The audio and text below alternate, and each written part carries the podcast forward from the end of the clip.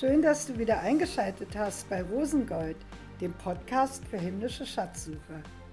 Mein Name ist Rosemarie Stresemann. Ich möchte mit dir Schätze in Christus entdecken. Da gibt es alte, schon bekannte Schätze neu zu entdecken, aber da Gott unendlich ist, können wir auch immer wieder völlig Neues in ihm entdecken. Mein Wunsch ist, dass dieser Podcast dich inspiriert, selber auf Schatzsuche zu gehen. Heute möchte ich eine Fähigkeit ansprechen, die jeder Schatzsucher braucht.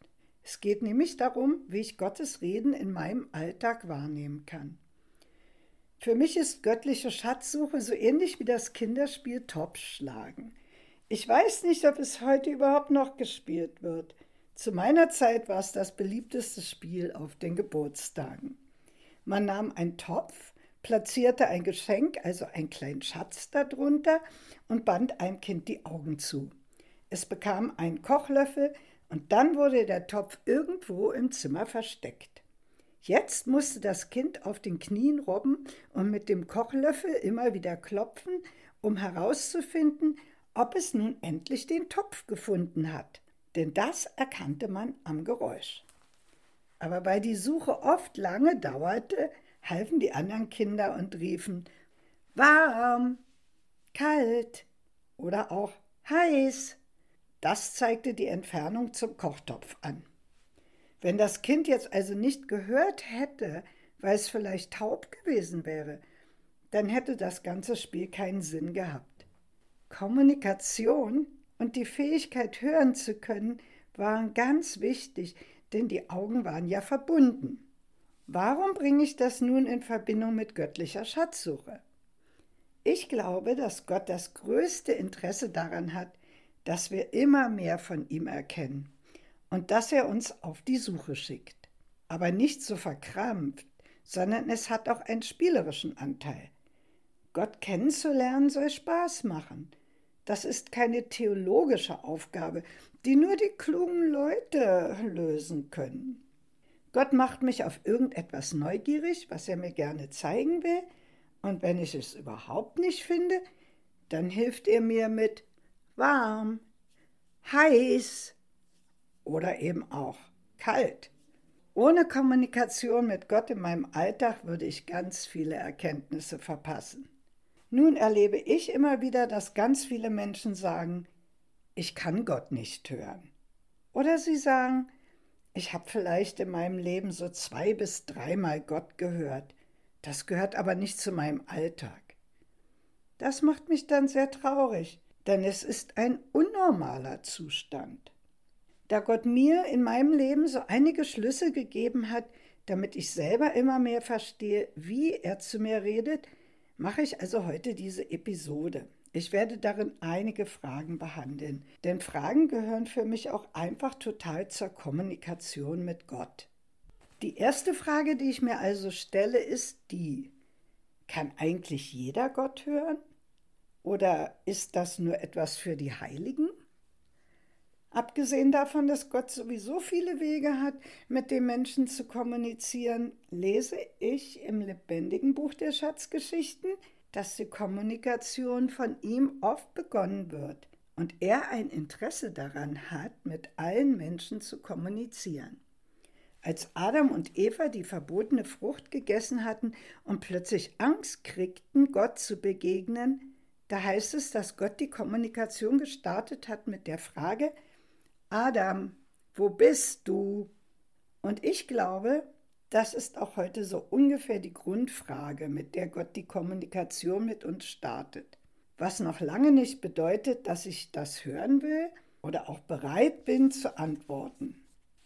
Grundsätzlich muss aber jeder Mensch Gott hören können, denn ohne Hören kann er ja gar keine Antwort geben. Und wenn Menschen zum Glauben an Jesus Christus kommen, dann geschieht das doch nicht etwa deswegen, weil sie das nun intellektuell verstanden haben, sondern Gott hat sie in ihrem Herzen angesprochen. Er ruft sie in die Gemeinschaft mit sich zurück und dann wartet er auf ihre persönliche Antwort. Was also als Bekehrung in manchen christlichen Kreisen bezeichnet wird, ist eigentlich der Anfang eines Gesprächs zwischen dem Menschen und Gott. eines Gesprächs, das lange vorher abgebrochen war. Aber damit es dann weitergehen kann, muss Gott erst noch etwas in uns wiederherstellen. Durch die Trennung von ihm ist ja auch etliches in uns zerbrochen. Somit komme ich zu meiner nächsten Frage. Was wird denn wiederhergestellt? Ich hatte in der Episode 3 vom Schatzsucher Nikodemus und seiner Begegnung mit Jesus erzählt. Nikodemus hatte wirklich Mühe, überhaupt zu verstehen, was Jesus ihm sagt. Seine Ohren haben zwar etwas gehört, aber er konnte den Inhalt dennoch nicht begreifen. Ja, warum eigentlich nicht? Jesus hat ihm dann die Antwort gegeben, du musst von oben geboren werden. Er sagte, Nikodemus, ich kann mit dir nicht über die himmlischen Dinge reden, du verstehst die himmlische Welt nicht. Du musst von oben geboren sein, damit du die himmlische Welt überhaupt verstehen kannst. Du hast schon so lange studiert, du kennst die Torah und was die Schriftgelehrten sagen, aber das alles hat dir noch nicht geholfen, die himmlischen Wirklichkeiten zu verstehen. Offensichtlich reicht es nicht, Gottes Wort mit dem Verstand zu studieren. Das vermitteln uns aber doch viele Theologen. Auf die Rolle des Verstandes komme ich noch. Er hat schon eine wichtige Rolle, aber er ist nicht die erste Ansprechinstanz, die Gott in uns installiert hat. Das ist unser Geist. Ohne dass Gottes Geist sich mit unserem Geist verbindet und uns die geistlichen Sinne öffnet, wozu auch die Hörfähigkeit gehört, können wir die himmlische Welt nicht verstehen. Und zwar ganz und gar nicht. Über das geistliche Sehen habe ich ja schon einige Episoden gemacht. Aber der Geist hat noch ganz andere Fähigkeiten. Gott selber ist nämlich Geist und er kommuniziert mit uns nur vom Geist zu Geist. Jesus sagt, Gott ist Geist und die ihn anbeten, müssen ihn im Geist und in der Wahrheit anbeten. Müssen ist nun mal keine Option. Es ist eine Bedingung.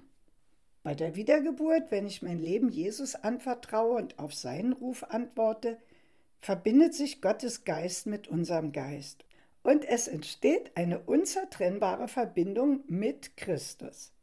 Die Bibel sagt uns über diese Verbindung, wir sind mit Christus gestorben, mit ihm begraben, mit ihm auferstanden und mit ihm auch in der himmlischen Welt eingesetzt. Und in der himmlischen Welt wird vom Geist zu Geist kommuniziert. Und ganz am Anfang, als die Vertreibung der ersten Menschen aus dem Paradies geschah, ist auch der menschliche Geist von dieser ununterbrochenen Beziehung der Liebe getrennt worden. Die Versorgung von Geist zu Geist wurde unterbrochen und damit begann das Sterben, vor dem Gott ja gewarnt hatte. Die Bibel hat für den Geist in uns auch das Synonym das Herz. Augustinus hat einmal gesagt, Unruhig ist unser Herz, bis es Ruhe findet in dir. Diese Sehnsucht ist immer da, aber ich kann die Verbindung von mir aus nicht mehr reparieren. Mein Geist ist daher wie tot, abgeschnitten von der nötigen Lebensverbindung mit Gott. Paulus sagt uns, wie Gott aus seiner Liebe diese Verbindung wiederherstellt. Aber Gott, der reich ist an Barmherzigkeit, hat in seiner großen Liebe, mit der er uns geliebt hat, auch uns, die wir tot waren in den Sünden, so nennt nämlich die Bibel das, mit Christus lebendig gemacht. Aus Gnade seid ihr gerettet. Und er hat uns mit auferweckt und mit eingesetzt im Himmel in Christus Jesus. Von nun an sind wir eine neue Schöpfung. Etwas, was es so vorher noch nicht gab. Und von nun an ist unser Sein auch nicht mehr isoliert von Gott, sondern in Gott und Gott ist in uns. Wenn also jemand in Christus ist, so ist er eine neue Schöpfung. Er ist also neu geschaffen. Das Alte ist vergangen, siehe, ein Neues ist entstanden. So heißt es im zweiten Korintherbrief. Und was jetzt neu geschaffen worden ist, ist ein im Geist mit Gott völlig verbundener Mensch, den es so vorher noch nicht gab. Deswegen hast du jetzt auch ganz neue Fähigkeiten. Dein Geist ist in der Lage, nicht nur zu hören, sondern auch zu sehen, zu schmecken, zu riechen und zu fühlen. Alle Sinne, die wir auch im Körper haben, hat der Geist auch im Inneren. Und ab der Wiedergeburt werden wir auch vom Heiligen Geist jetzt gelehrt, denn die Kommunikationsplattform ist jetzt wiederhergestellt. Daher sagt Jesus, der Geist der Wahrheit, er wird euch in alle Wahrheit leiten. Die Frage ist nur, wie wir das jetzt wahrnehmen, wo wir doch noch im Körper hier auf der Erde leben. Aber gleichzeitig sind wir ja nun auch schon in die himmlische Welt versetzt. Und für jede Ebene brauchen wir daher auch immer andere Sinnesorgane. Ich habe mir lange die Frage gestellt, wie genau hören wir denn jetzt in unserem Körper Gottes Stimme? Dabei habe ich eine hilfreiche Wahrheit entdeckt, die ich mit dir teilen möchte. Es geht dabei um die Rolle des Verstandes. Welche Aufgabe hat in der Kommunikation mit Gott eigentlich der Verstand? Was ist denn seine Rolle? Der Verstand ist für Gott sehr wichtig. Wir brauchen ihn für alle Ebenen, auch für die Liebe zu Gott. Du sollst den Herrn, deinen Gott, lieben mit deinem ganzen Herzen, mit deiner ganzen Seele und mit deinem ganzen Denken. Das ist laut Jesus ein Hauptgebot. Die Schaltzentrale für alle Sinneswahrnehmungen ist der Verstand. Er empfängt nicht nur die Sinneswahrnehmungen des Körpers, sondern er empfängt genauso alle Sinneswahrnehmungen des Geistes. Der Verstand macht für mich die Wahrnehmung verständlich, und zwar so, dass ich handlungsfähig werde damit ich Entscheidungen treffen kann. Womit kann man diese Schaltzentrale vergleichen? Ich vergleiche den Verstand mit einem Radioempfänger. Dort werden Signale Kurz-, Lang- oder Mittelwellen empfangen und in mir verständliche Sprachwellen umgesetzt.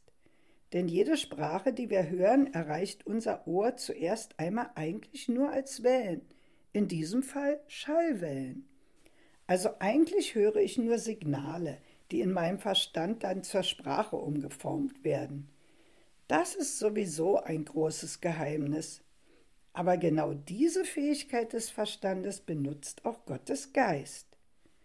Gottes Geist kommuniziert mit unserem Geist über Geistimpulse und die Signale werden vom Verstand umgesetzt in verständliche Worte. Sowohl sehen als auch hören wird also erst im Verstand für uns übersetzt. Das ist die Schaltzentrale für alle Wahrnehmungen. Ganz egal, ob sie von außen über unseren Körper uns erreichen oder von innen über den Geist. Wenn du etwas siehst, empfängt dein Auge nur Licht. Das sind ja auch Wellen. Und wenn du etwas hörst, empfängt dein Ohr Schallwellen. Woher also weißt du, was du siehst und du hörst? Dafür hat uns Gott die Schaltzentrale Verstand gegeben. Nicht dafür, dass er alles kontrolliert, sondern dass er uns meldet, was er empfängt, und zwar so, dass wir darauf reagieren können. Aber so frage ich mich, manche Menschen auf der Erde werden ja taub geboren. Gibt es auch wiedergeborene Menschen, die taub sind? Können wirklich dann alle Menschen Gott hören? Wir haben da eine wunderbare Grundlage im Wort Gottes.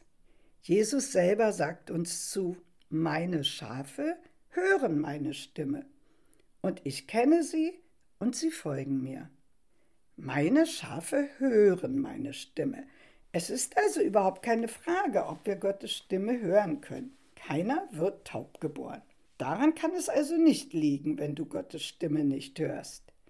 Es ist daher eigentlich eine Lüge zu sagen oder auch nur zu denken, ich kann das nicht, zu mir redet Gott nicht.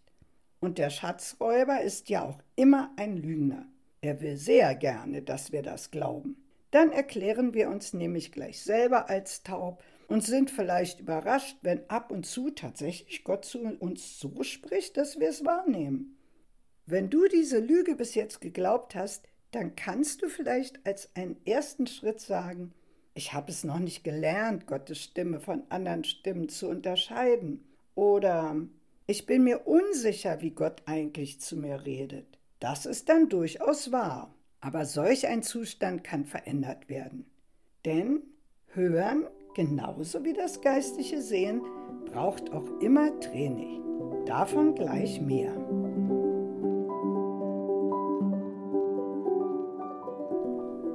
Ich habe mal ein Experiment mit einer Gruppe von jungen Leuten gemacht. Ich habe ihnen immer nur ganz kurz verschiedene Radiosender angespielt und sie sollten mir sagen, ob sie erkennen könnten, welcher Sender das wäre. Die meisten davon waren Musiksender. Ich hätte sie überhaupt nicht auseinanderhalten können. Aber kaum hatte ich einige Sekunden nur von der Musik angespielt, kamen schon sofort die ersten Antworten, die alle richtig waren. Und so ging das von Sender zu Sender. Das hatte ich überhaupt nicht vermutet. Ich war wirklich völlig verblüfft. Und sie erklärten mir, dass jeder Musiksender so seine eigene Musikrichtung hat, die aber der andere Sender dann nicht spielt. Daran konnten sie sofort erkennen, welchen Sender ich da eingeschaltet hatte. Durch das Experiment wollte ich ihnen eigentlich nur erklären, dass es Training braucht, um Gottes Stimme von anderen Stimmen zu unterscheiden. Es war ein durchschlagender Erfolg. Ohne Training hätte kein Jugendlicher diese Sender unterscheiden können. Auch der Verstand muss erst einmal lernen. Wie geht das mit der Sprache? Wir sind ja Kinder Gottes. Und wie lernen eigentlich Kinder sprechen und verstehen? Sie lernen das ganz einfach, indem sie sprechen. Sobald sie Laute formen können, fangen sie an zu plappern, egal ob es jemand versteht oder nicht. Keiner erwartet, dass sie gleich richtig sprechen und verstehen können. Das bildet sich dann nach und nach. Sie hören die Eltern reden und plappern mit ihnen auf ihre Art und Weise. Es gibt keine andere Sprachschule am Anfang unseres Lebens als die liebevollen Beziehungen und gemeinsames Leben.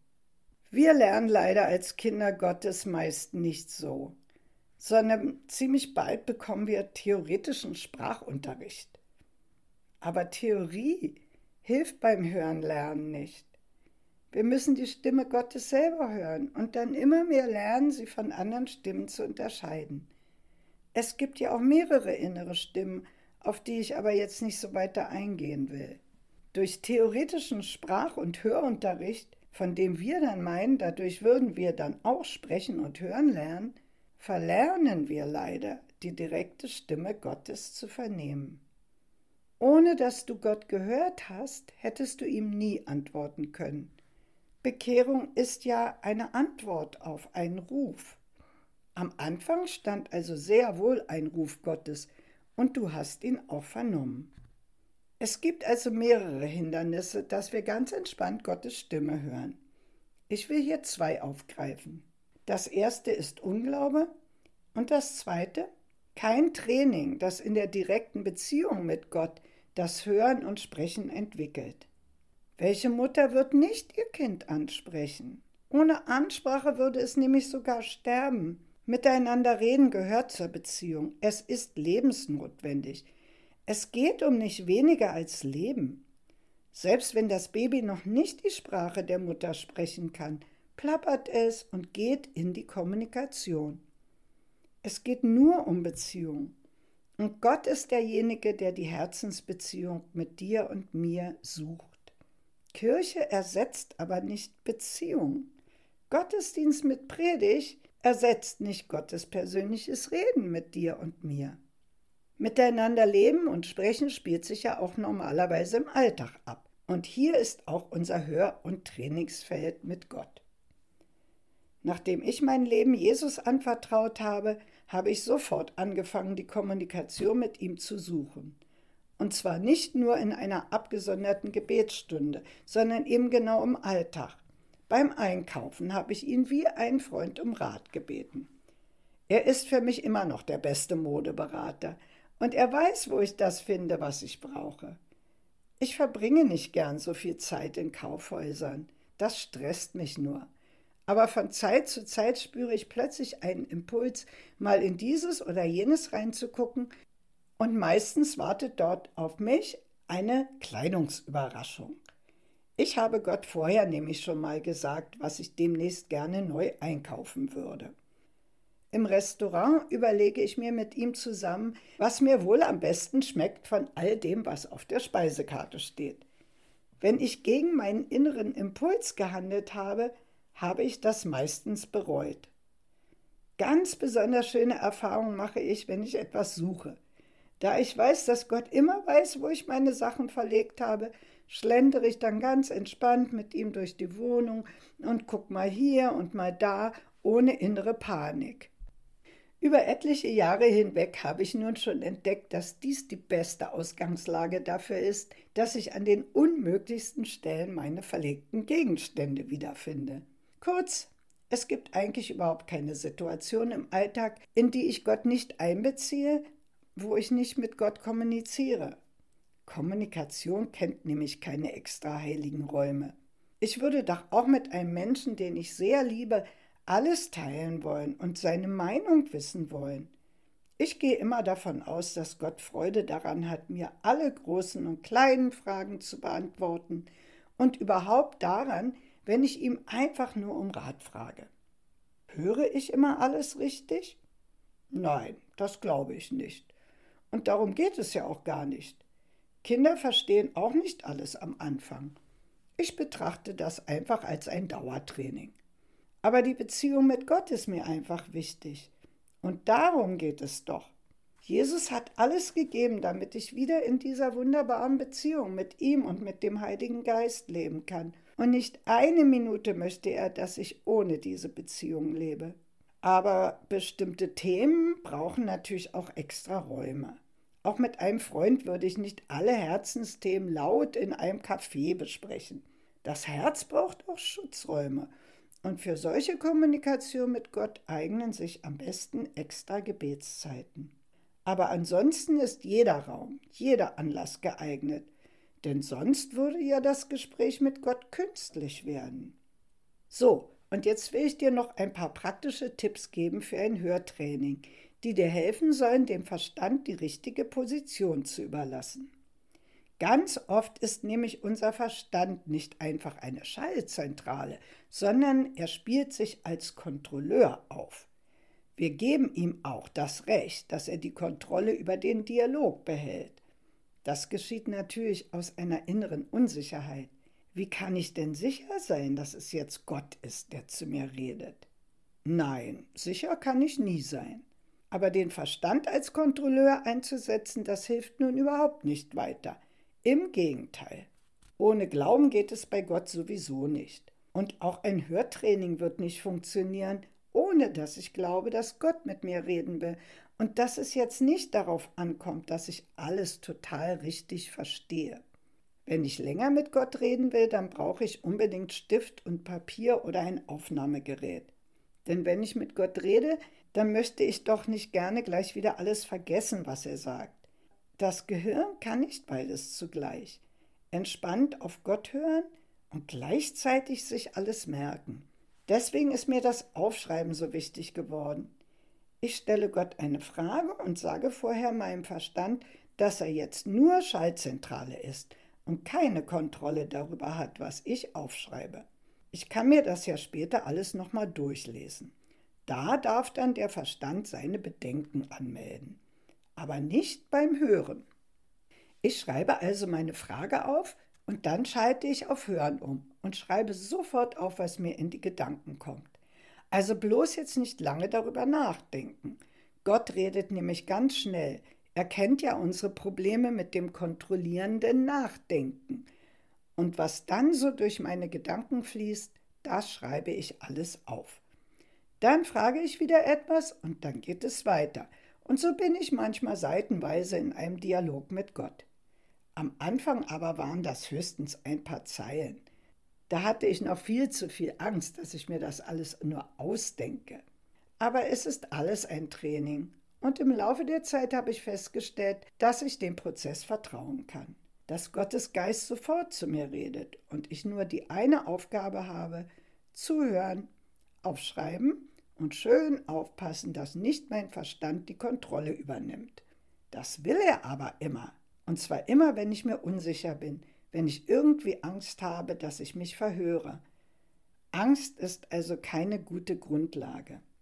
Beginne mit Vertrauen. Vertraue Gott für seine Liebe zu dir als sein Kind. Wenn ich unsicher bin, kann ich auch Gott später bitten, mir für manche Aussagen eine bestätigende Schriftstelle zu geben. Auf die Art und Weise habe ich mich in den letzten Jahren trainiert und konnte nach ungefähr einem Jahr Training wirklich große Fortschritte bemerken. Nicht, dass nicht die Angst immer mal wieder hochkommt, ob ich mir nicht alles zusammenspinne, ob ich es mir vielleicht einfach nur ausdenke. Das gibt es immer noch, und zwar besonders bei den Antworten, die so völlig anders sind, als ich mir das vorgestellt hatte. Und meistens sind die Antworten, die Gott gibt, eben genau das, was ich vorher nicht in meinem Verstand gehabt habe. Wenn ich dann mir in Ruhe alles durchlese, merke ich das. Ich weiß dann ganz genau, dass ich das mir nicht ausgedacht habe, weil es einfach vorher nicht in meinem Denken war. Denn was ich sowieso schon weiß, das braucht Gott mir auch nicht noch einmal zu sagen.